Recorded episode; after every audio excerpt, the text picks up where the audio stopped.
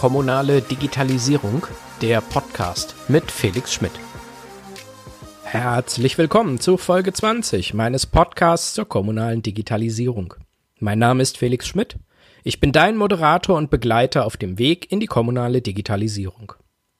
Mit dem Einer für alle Prinzip sollen digitale Services und Leistungen von Kommunen nur einmal entwickelt und anschließend von anderen Kommunen nachgenutzt werden können. Bund und Länder setzen große Erwartungen in EVA, wie dieses Konzept auch genannt wird.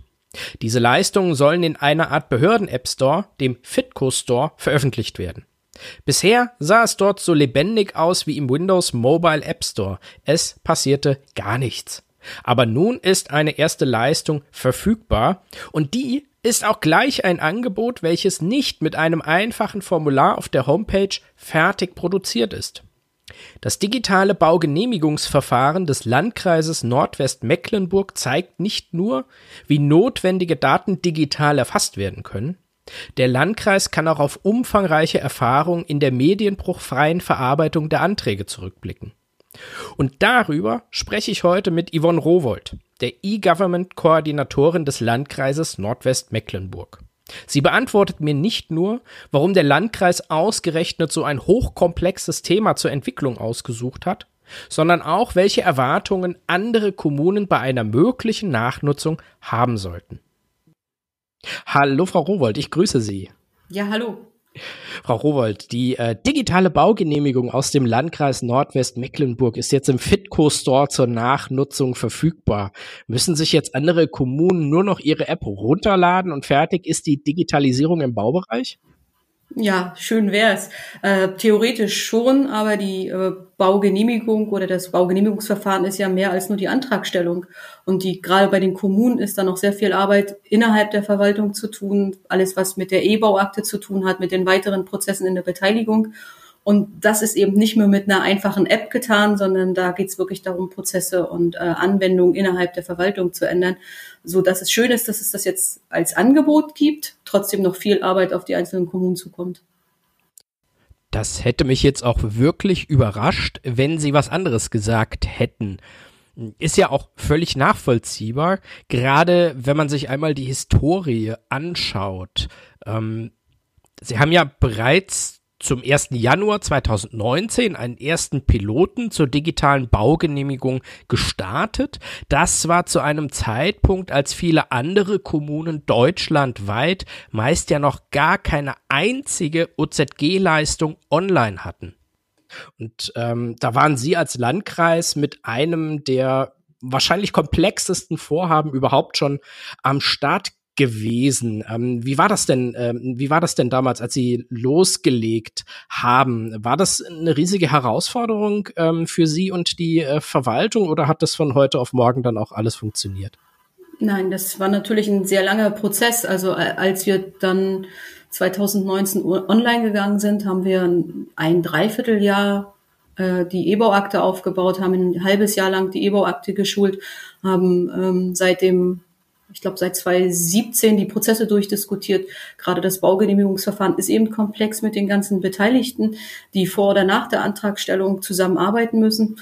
Und ähm, das sieht man alles nicht, wenn was online geschaltet wird. Das muss im Hintergrund aber alles funktionieren. Und dieses ganze Thema Baugenehmigung ist eingebettet gewesen in einem großen Projekt, das wir im Jahr 2015 angefangen haben das war dann das Förderprojekt NWM Online, wo wir uns äh, damit beschäftigt haben, was ist überhaupt E-Government, was sollten wir umsetzen, wir uns eine E-Government-Strategie gegeben haben, überhaupt dieses Thema Prozessmanagement entwickelt oder für den Landkreis überhaupt erstmal umsetzbar gestaltet haben, aufgebaut haben und äh, definiert haben, welche Infrastrukturen braucht man, welche technischen Möglichkeiten sind notwendig, was stellt der Bund, was stellen die Länder bereit. Also ähm, das kleine Ergebnis hier ist, was online gegangen ist, ein, ja, das, das Ende eines großen, komplexen Prozesses gewesen und deswegen ja mehrere Jahre Arbeit davor. Ähm, wie kam es denn überhaupt dazu, dass ähm, Sie als Landkreis gesagt haben, okay, wir, wir gehen jetzt mit der digitalen Baugenehmigung hier an den Start im ähm, 2019? Äh, das muss ja irgendwann vorher mal einen Impuls gegeben haben. Ähm, und das war wahrscheinlich ja nicht, wir suchen jetzt mal irgendeine OZG-Leistung raus und äh, starten dann mal. Was war denn da bei Ihnen der Impuls oder letztlich auch die Begründung dafür, dass es dann auf die äh, digitale Baugenehmigung gefallen ist?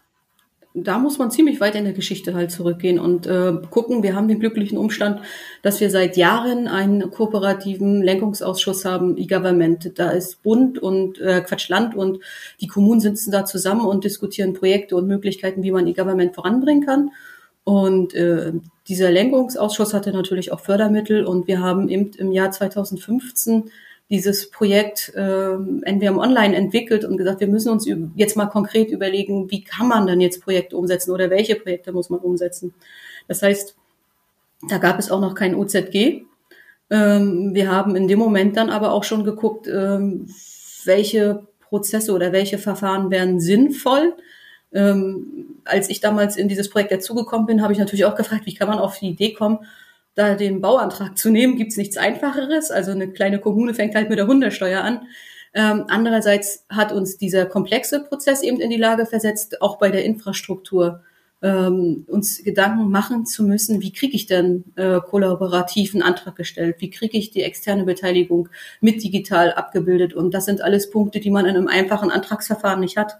Das heißt, äh, wir konnten durch diesen komplexen, durch dieses komplexe Verfahren wirklich jeden Punkt beleuchten, den wir als Kommune umzusetzen haben und haben, wenn wir uns dann auf den Weg gemacht haben, dafür Lösungen zu finden, immer auf einem generalisierten Ansatz geschaut und gesagt, wenn wir jetzt was entwickeln, was wir im Baubereich brauchen, dann wollen wir das auch nutzen können für den Sozialbereich, für den äh, Gesundheitsbereich. Also auch da im Sozialbereich wissen Sie, gibt es zum Beispiel den Erziehungsberechtigten für das Kind, der Anträge stellt.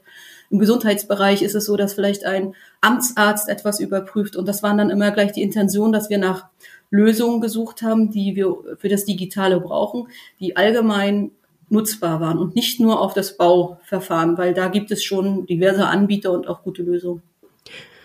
Sie sind ja bei dem, ähm, bei dem Piloten, aber natürlich auch bei der restlichen, bei der späteren Umsetzung, die jetzt seit Januar ja auch live ist, ähm, deutlich über das hinausgegangen, was das OZG eigentlich von Ihnen verlangt. Nämlich, Sie stellen eine Online-Eingabemaske zur Verfügung, dass ähm, die Bauherren in der Lage sind oder auch die Architekten, die äh, Daten online an sie zu übermitteln, sondern sie sind ja weitergegangen und haben gesagt, wir wollen den kompletten Prozess medienbruchfrei bei uns in der Verwaltung ähm, auch abbilden. Ja. Ähm, war, stand es für Sie auch von Anfang an klar, dass wenn Sie das jetzt machen, den äh, diesen ähm, diesen Prozess jetzt zu initiieren, dass Sie sagen, dann gehen wir jetzt auch den ganzen Weg und ähm, machen das Ganze jetzt auch im, im Backoffice, also in der Verwaltung auch digital oder hat sich das erst so im, im Prozess dann auch ergeben? Ah, das war schon wirklich auch der, der äh, Ansatz dieses Projektes, zu sagen, wir wollen den kompletten Prozess uns anschauen, deswegen ja auch Aufbau des Prozessmanagements. Und dann frage ich Sie ehrlicherweise, was habe ich davon? Wenn ich den Bauantrag digitalisiere und im Zweifel schaffen wir uns 20 Drucker an und drucken alles wieder aus, weil intern in Papier gearbeitet wird. Ähm, gerade Bauunterlagen, die dann große Pläne und so weiter beinhalten, das wäre ja Quatsch. Also ist es doch logisch, dass ich dann den Prozess weiterdenken muss. Und ich muss ihn eben auch weiterdenken als nur in der eigenen Behörde, sondern eben auch, wie komme ich in Kontakt oder wie schaffe ich es, diesen Datenaustausch mit den Externen zu bewältigen. Und das alles unter den Datenschutz- und Sicherheitsaspekten, die man als öffentliche Behörde eben auch äh, beachten muss. Und das war schon eine komplexe Herausforderung. Und wir sind ja auch immer auf Punkte gestoßen, wo man entweder sagte, da gibt es nichts oder das ist noch nicht klar, was vom Bund oder vom Land wirklich gefordert wird. Also es waren schon große Herausforderungen. Andererseits hat uns das eben dann auch äh, immer geholfen zu sagen, wir wollen auf den kompletten Prozess schauen. Wir wollen dieses Ziel nicht aus den Augen verlieren um auch ähm, weitermachen zu können. Ich glaube, sonst ist man relativ schnell und sagt, ich bin fertig und freut sich. Und es wird nicht wirklich umfassend genutzt, weil es irgendwo dahinter halt Probleme gibt. Und jetzt mal so rückblickend ähm, äh, betrachtet, was war denn die größere Herausforderung für, äh, für die Verwaltung, für die Kreisverwaltung? Die Umstellung auf ein digitales Antragsverfahren, also das Frontend, das, was die äh, Antragstellenden dann sehen, oder die Digitalisierung der internen Prozesse bei Ihnen? Ich würde beides gar nicht unbedingt als Schwierigkeit bezeichnen. Das viel Schwierigere war wirklich dieses Zusammenbringen, diese Schnittstellen, diese Koordination der verschiedenen Verantwortlichkeiten, weil das Baugenehmigungsverfahren eben durch ein Landesbaugesetz äh, also das Landesbaugesetz ist äh, verantwortlich für das äh, Baugenehmigungsverfahren. Du musst also auch die obere Bauaufsichtsbehörde mit ins Boot holen. Wir hatten eben auch Vorschläge gemacht, was man äh, verbessern könnte oder welche rechtlichen Rahmenbedingungen angepasst werden sollten. Ähm, dann ist es äh, das Problem, unterschiedlichste Dienstleister zusammenzukriegen. Du hast die Fachverfahrenshersteller, die seit Jahrzehnten in der Verwaltung arbeiten und Verwaltungssprech können und auch äh, in der Sichtweise handeln. Du hast die eher moderneren Webentwickler äh, und Dienstleister. Wir hatten dann eben auch die Infrastrukturdienstleister, die unsere IT was jetzt so IT-Sicherheit und äh, Sachen, die rein und rausgehen und äh, sowas wie äh, eine Firewall und diese ganzen Geschichten. Das muss ja alles passen. Ne? Und dazwischen kommt dann immer noch, wenn du eine Lösung hast, äh, Prüfung, ist das eigentlich so vom Land oder vom Bund vorgesehen? Also was sagt eigentlich der IT-Planungsrat? Und der IT-Planungsrat ist so auf so einer abgehobenen Ebene, wo oft sehr blumige Wörter kommen. Und ja, wie wird das jetzt im Land umgesetzt? Was heißt das konkret in der Infrastruktur?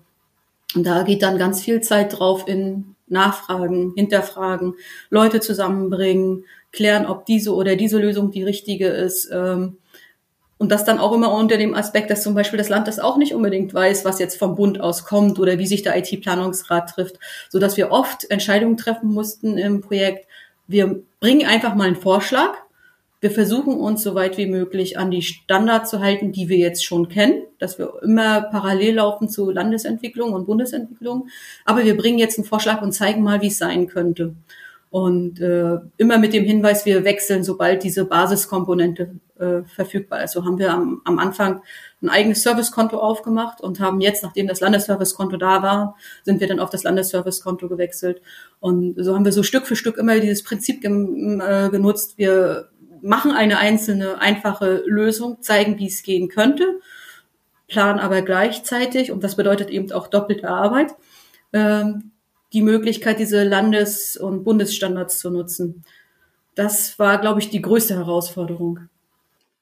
Also Sie haben gerade auch das äh, Servicekonto des Landes ähm, Mecklenburg-Vorpommern ja auch schon angesprochen. Da interessiert mich jetzt natürlich auch brennend, ähm, wie sieht denn der Antragsprozess heute aus Sicht eines Bauherrn, Architekten, ähm, wie sieht er denn ähm, heute aus? Wie unterscheidet der sich denn von den bisher klassischen Antragsverfahren?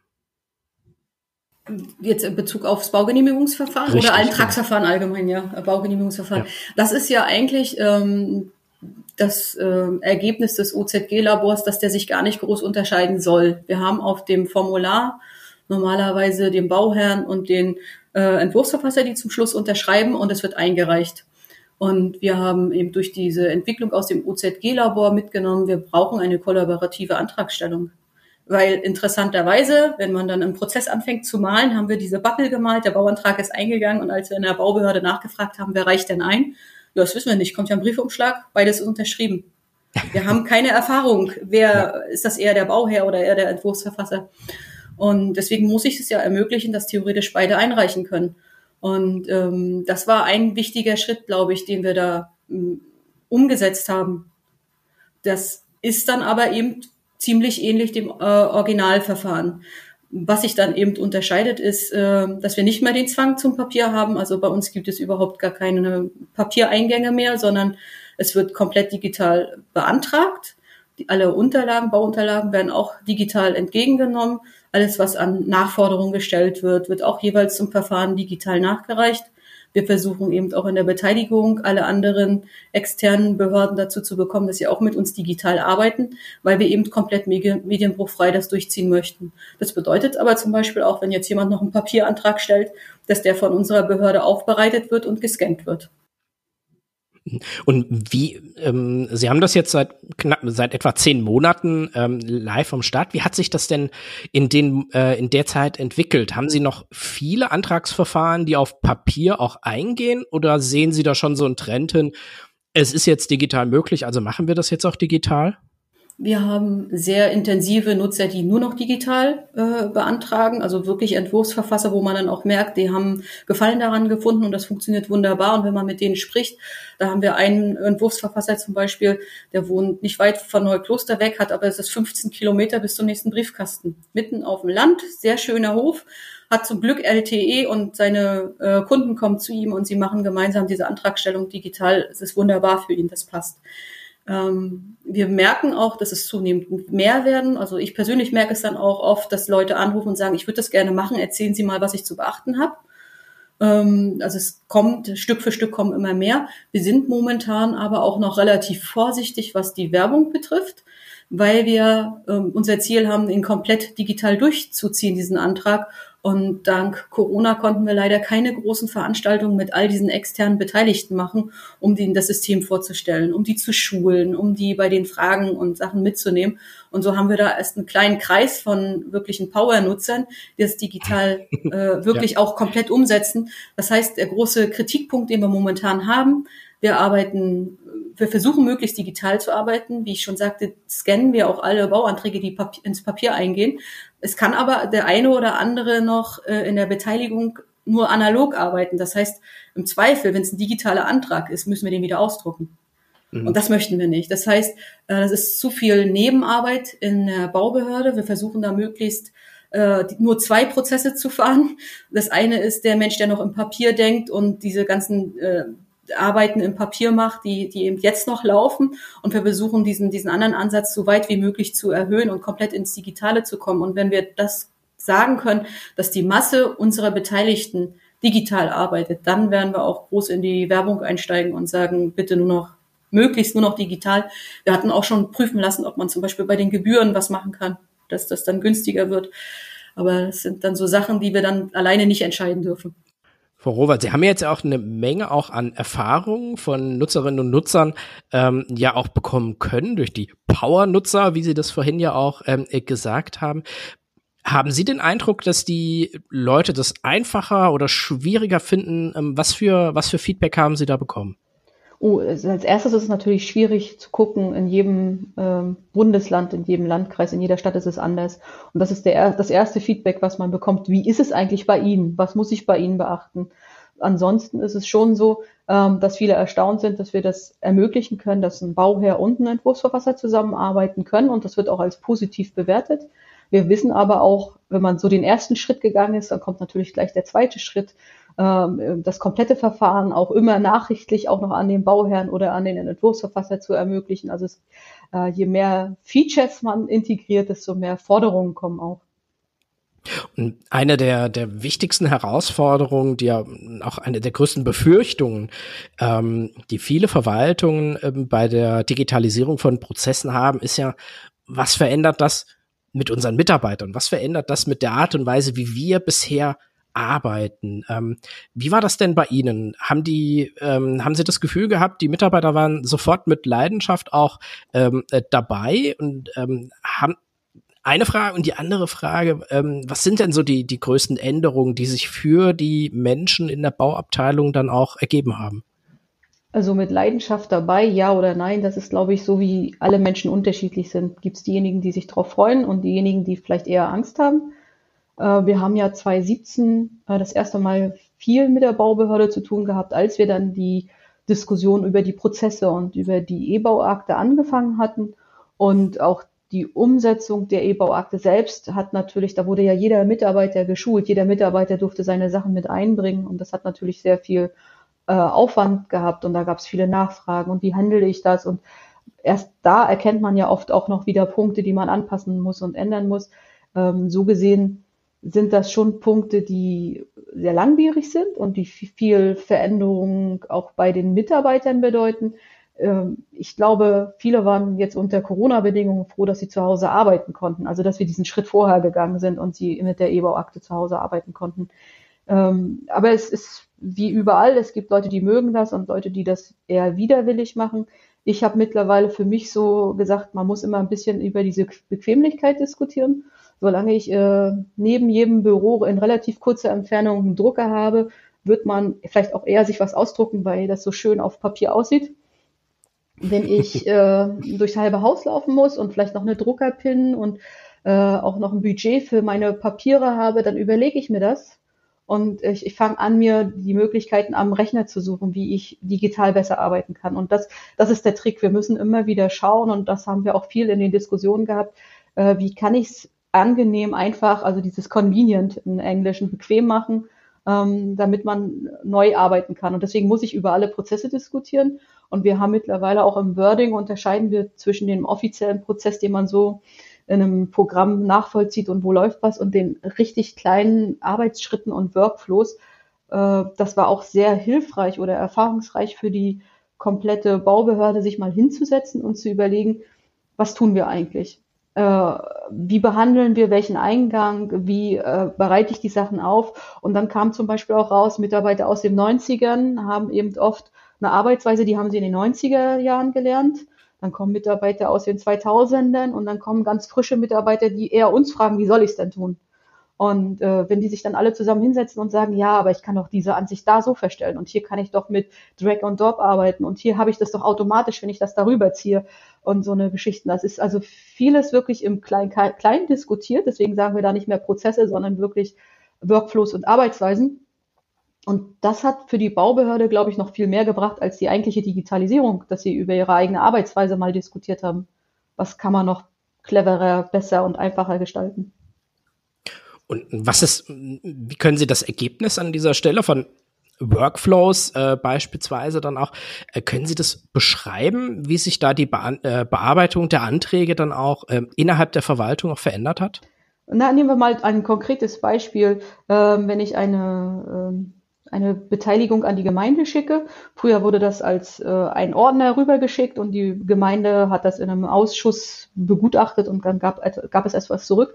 Jetzt hatten wir ja die Möglichkeit, es digital zu machen und eben die Frage, okay, es gibt ja nicht diesen einen fertig gelochten Hefter. Äh, wie machen wir das jetzt? Nehme ich eine Datei, nehme ich die Dateien und pack sie zusammen ähm, wie können wir auch was nachweisen? Da kommt ja dann immer auch gleich sowas in der Baubehörde. Es muss rechtlich sauber und nachweisbar sein. Also hat man darüber diskutiert, wie kann ein Bauordner die wirklich wichtigen Dokumente zusammensortieren, daraus ein extra Dokument erzeugen, was nur für die Beteiligung und nur für diese Gemeinde zuständig ist und das dann übermitteln. Das macht es aber auf der anderen Seite auch einfacher, weil wir uns da äh, ausdifferenziert haben und diskutiert haben, wie wir es zur Verfügung stellen, kann ich den Gemeinden sagen, ihr kriegt jetzt immer das Gleiche. Nicht Bearbeiter X macht es so und Bearbeiter Y macht es so.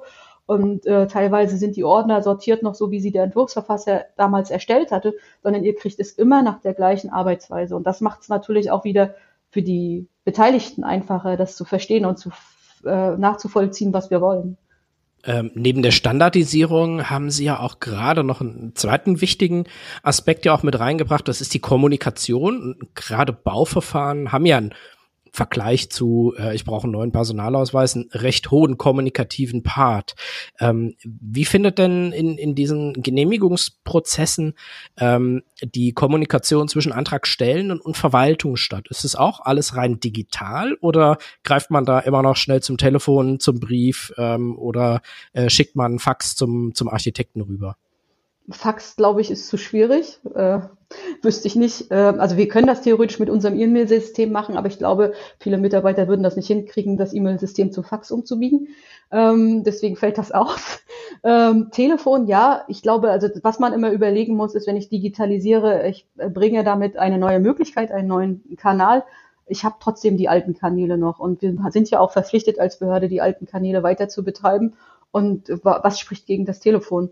Die, der Punkt wird oder interessant wird es in dem Moment, wo man für das Verfahren äh, entscheidende Aussagen tätigt oder Festlegungen trifft. Das sollte dann bitte auch nachvollziehbar in der Akte sein und da bieten wir es dann eben an, komplett das auch, wenn, man, wenn ich digital arbeite, digital zu machen, also auf diesen Vorgang bezogen, den entsprechenden äh, Einreicher zu adressieren und da auch die Dokumente wieder zurückzubekommen in einer digitalen Form, dass das auch nachvollziehbar in der Akte ist es geht, bei vielen geht es ja auch immer darum, was, was haben wir eigentlich von der Digitalisierung an dieser Stelle? Jetzt ist, findet der Prozess äh, digital statt und da versprechen sich natürlich auch viele was davon, äh, was zum Beispiel auch die Dauer eines Genehmigungsverfahrens angeht.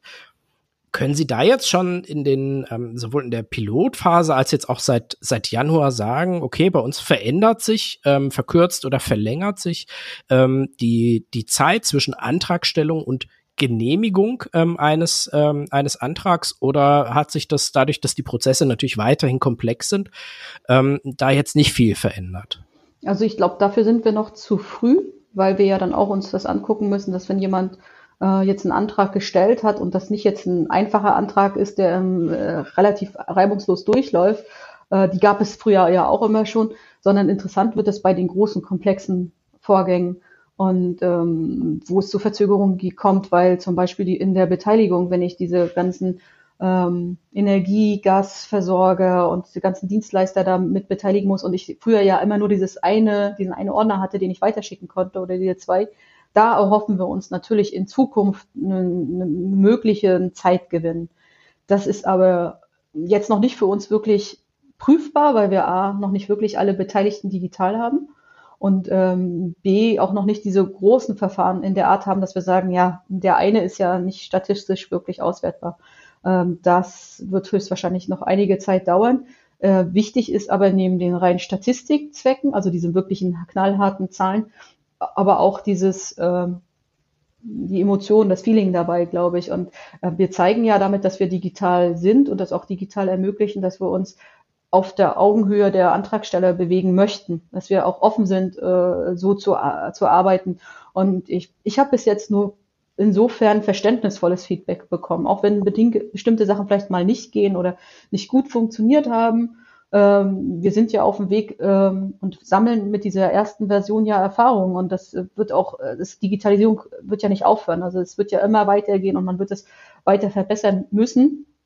Und so gesehen muss ich sagen, äh, haben wir nichts, was ich jetzt Ihnen an Zahlen auf den Tisch legen kann und nachweisen kann, dass wir uns da schon verbessert haben. Ich glaube aber in, dem, in der gemeinsamen Kommunikation funktioniert das schon sehr gut mit den Antragstellern und ähm, hoffe dann auch, dass wenn wir dann so Stück für Stück auch diese Sachen noch weiter verbessern werden, weiterhin diese Digitalisierung auch in den bei anderen Beteiligten mit voranbringen, dass man dann gemeinsam eben dieses äh, genau Baugenehmigungsverfahren auch schneller umsetzen kann und wir ganz zum Schluss dann auch so eine Zahlen haben, die das nachweisen können. Das kann ich natürlich verstehen, dass das jetzt nicht äh, direkt auch alles ähm, vorliegt. Aber vielleicht dann eine anknüpfende Frage noch, weil Sie haben ja jetzt natürlich intensiv über Jahre hinweg an, ähm, an einem Prozess beziehungsweise an, an einer Dienstleistung ja auch gearbeitet. Ähm, hat das mit Ihrer Verwaltung, mit den Beteiligten auch was gemacht? Hat sich da ähm, was auch verändert? Also so Sachen, die, die immer wieder dann aufgeworfen werden, ist zum Beispiel sowas wie Fehlerkultur, Innovation ähm, innerhalb von Verwaltung. Konnten Sie da feststellen, dass dieser Prozess der, der Digitalisierung einer komplexen Dienstleistung in einer Verwaltung was verändert bei Ihnen? Ja, ich glaube, grundsätzlich ist es so, wenn man ein Projekt macht und die Projektbeteiligten hat, also wer mitmacht, der kann schlecht meckern, ne? der muss mitmachen. Und das ist, glaube ich, das erste hilfreichste in der Verwaltung, dass die Beteiligten immer dieses berühmte mitnehmen nicht nur da sitzen und das gesagt bekommen, sondern wir haben ja wirklich viele Runden gedreht, äh, um am Anfang über Prozesse zu diskutieren. Dann in der Einführung äh, der E-Bauakte, dann in, auch in dem Ausspielen des Bauantrags und des der, des eigentlichen Vorgangsraums. Das wurde immer sehr intensiv mit der Baubehörde diskutiert und mit verschiedensten Beteiligten, so dass eigentlich alle im weitesten Sinne mit dran beteiligt waren. Und ähm, das ist, glaube ich, eine Art und Weise, ich denke, es ist auch in den E-Government-Gesetzen des Bundes und der Länder angelegt, wo es dann heißt, Prozesse müssen vorher angeguckt werden, bevor man sie digitalisiert. Wenn man das in der Art und Weise macht und nicht einfach nur ein Stück X kauft, installiert und sagt, so, jetzt müsst ihr so arbeiten, dann ist das schon ein Vorteil, weil das sich in so eine Richtung Fehlerkultur entwickelt. Also ich kriege Anrufe auch von Mitarbeitern, wo es heißt, Mensch, das ist doch aber, können wir das nicht anders machen? Und ich glaube, das hätte es vorher nicht gegeben, aber jetzt hat man eben im gemeinsamen Projekt gearbeitet und dann entsteht natürlich auch sowas wie so eine Zusammenarbeit, ähm, dass man ähm, Vorschläge unterbreitet und überlegt, wie man es besser machen kann. Wir hatten ganz am Anfang schon mal gesagt, ähm, die digitale Baugenehmigung bei Ihnen ist ja eine sogenannte EFA-Leistung, einer für alle. Ähm, und steht ja jetzt auch anderen Kommunen äh, zur Nachnutzung auch zur Verfügung. Ähm, wenn sich jetzt eine Kommune das mal intensiver anschaut und sagt, ja, ist für uns sowieso natürlich, wir müssen es ja eh irgendwann machen, ist für uns interessant. Ähm, was würden Sie denn einer, einer Kommune raten? Wie können Sie an, an so eine Digitalisierung auch herangehen? Weil runterladen hatten wir ja ganz am Anfang schon, ähm, damit ist es ja nicht gemacht. Worauf muss man denn am Anfang besonders ein Auge werfen? Was, was muss man da besonders beachten? Ja, ganz zentral, wenn mich Kommunen anrufen, ich frage sie dann immer, inwieweit sie mit dem Dokumentenmanagementsystem arbeiten, inwieweit sie eben eine E-Bauakte haben, weil das nach außen ein Antragsformular zu bringen, ist keine große Kunst, aber dann eben diese Weiterarbeit zu organisieren. Und äh, zentral ist eben ein Dokumentenmanagementsystem, ist diese Akte. Und wenn ich die nicht habe, dann kann ich natürlich innerhalb von ein paar Monaten die Antragstellung nach draußen bringen, aber werde ja innen drin hoffnungslos untergehen. Oder eben, ich sage dann immer, oder sie kaufen sich 20 Drucker und drucken alles aus. Das ist, glaube ich, aber nicht das Ziel der Digitalisierung. Insofern brauche ich natürlich als allerwichtigstes immer diesen Transformationsprozess. Was habe ich vor? Wie soll die Baubehörde arbeiten? Wie wollen wir das umsetzen? Und ganz zum Schluss steht dann die Frage, ja, wie sieht das Teil da draußen aus und über welche Schnittstelle kriege ich das dann bei uns in die Behörde? Und glauben Sie, dass äh, Kommunen, die jetzt sagen, okay, wir haben unsere E-Akte, äh, E-Bauakte, ähm, haben wir schon, wir sind in der Lage, ähm, über Schnittstellen ähm, auch zu kommunizieren, mit entweder mit anderen Stellen oder meinetwegen mal zuerst mal intern. Ähm, Glauben Sie, eine Verwaltung braucht dann mit so einer äh, EVA-Leistung auch weiterhin zwei Jahre, um da von einem Piloten dann auch zu einer fertigen Dienstleistung zu kommen? Oder glauben Sie, durch die Vorarbeit, die Sie da geleistet haben, kann man da heute vielleicht auch ein bisschen schneller werden? Na, ich glaube schon, wir haben wichtige Punkte auch erarbeitet, die man sich angucken kann. Also zum Beispiel den Standardprozess. Und das war auch so ein Ergebnis, als wir das im Bundesland uns angeguckt haben. Die anderen Bauaufsichtsbehörden haben im Detail unterschiedliche, also es gibt immer so ein paar Details, die unterschiedlich sind in, dem, in den Prozessen. Wir haben zum Beispiel bei uns eine äh, Registratur und die übernimmt dann auch ein paar fachliche Aufgaben, wenn es dann um die das, was früher das Einheften war oder das, was früher das, das Eintüten war oder sowas. Diese Geschichten haben wir so ein bisschen in, äh, analog wieder äh, auch ins Digitale gebracht.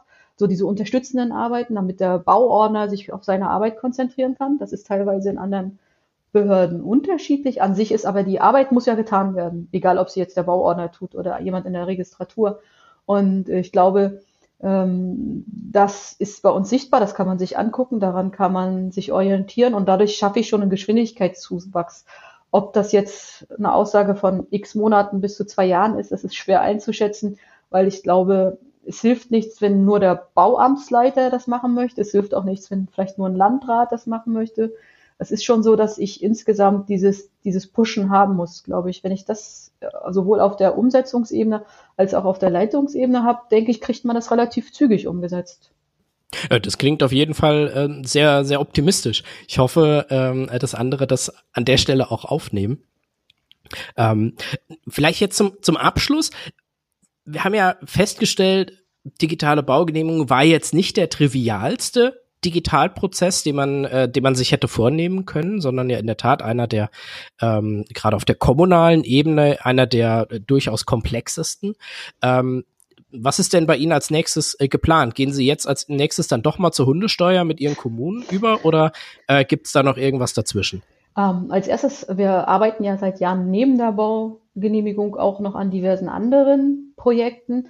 Äh, viele haben wir aber natürlich so ein bisschen auf Halt gesetzt und haben gesagt, es bleibt, es braucht immer wieder die gleiche Infrastruktur. Lass uns die erstmal im Bauen fertig haben und dann setzen wir das um, so dass wir diverse, sage ich mal, halbfertige Projekte haben, wo von den Prozessen her das überarbeitet wurde, wo wir ungefähr wissen, wie die Formulare aussehen sollen. Teilweise Formulare auch schon vorhanden sind, sie sind einfach, einfach noch nicht online um äh, wirklich den, den kompletten Abschluss zu zeigen und zu sagen, guck mal hier, wir haben hunderte Leistungen.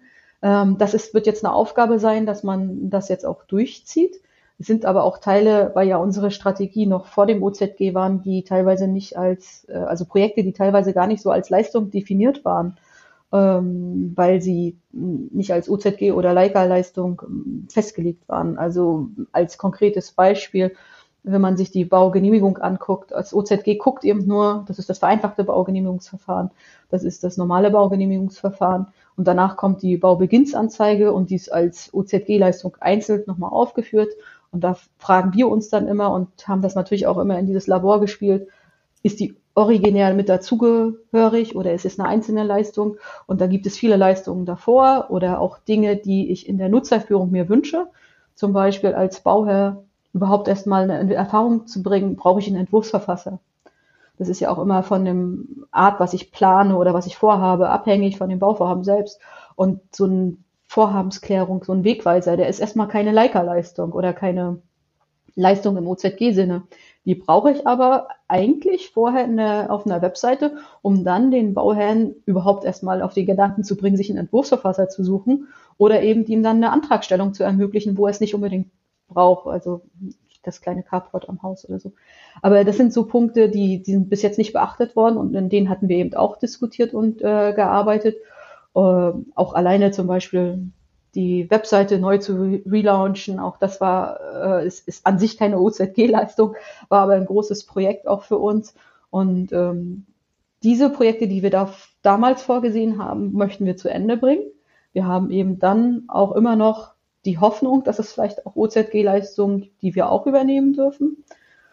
Ja, und dass, dass dieses zu sortieren und zu machen, also auch immer diese ähm, Strategie anzupassen, das ist eigentlich jetzt die Herausforderung, die jetzt nach diesem großen Bauprojekt eigentlich ansteht. Dass wir haben jetzt dieses Projekt NWM Online abgeschlossen. Jetzt müssen wir eigentlich gucken, wie sortieren wir uns. Ähm, das wird auch nochmal interessant werden für uns im Landkreis. Das kann ich mir vorstellen. Jetzt sind Sie natürlich eine der Vorreiterinnen ähm, äh, in, in, in ganz Deutschland hier auch mit dem ersten nachnutzbaren Service im ähm, äh, Fitco Store. Aber ich nehme jetzt mal auch mit, Ihnen wird jetzt nicht langweilig werden bis Ende nächsten Jahres oder was man jetzt auch immer mehr zu hören bekommt, vielleicht auch noch ein paar Tage später.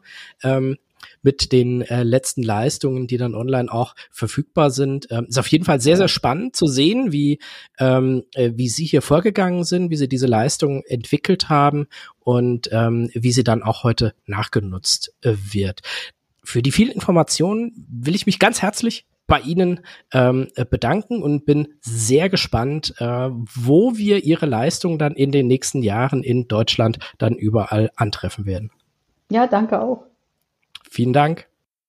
So, das war's für heute. Bis zum nächsten Mal, dein Felix Schmidt.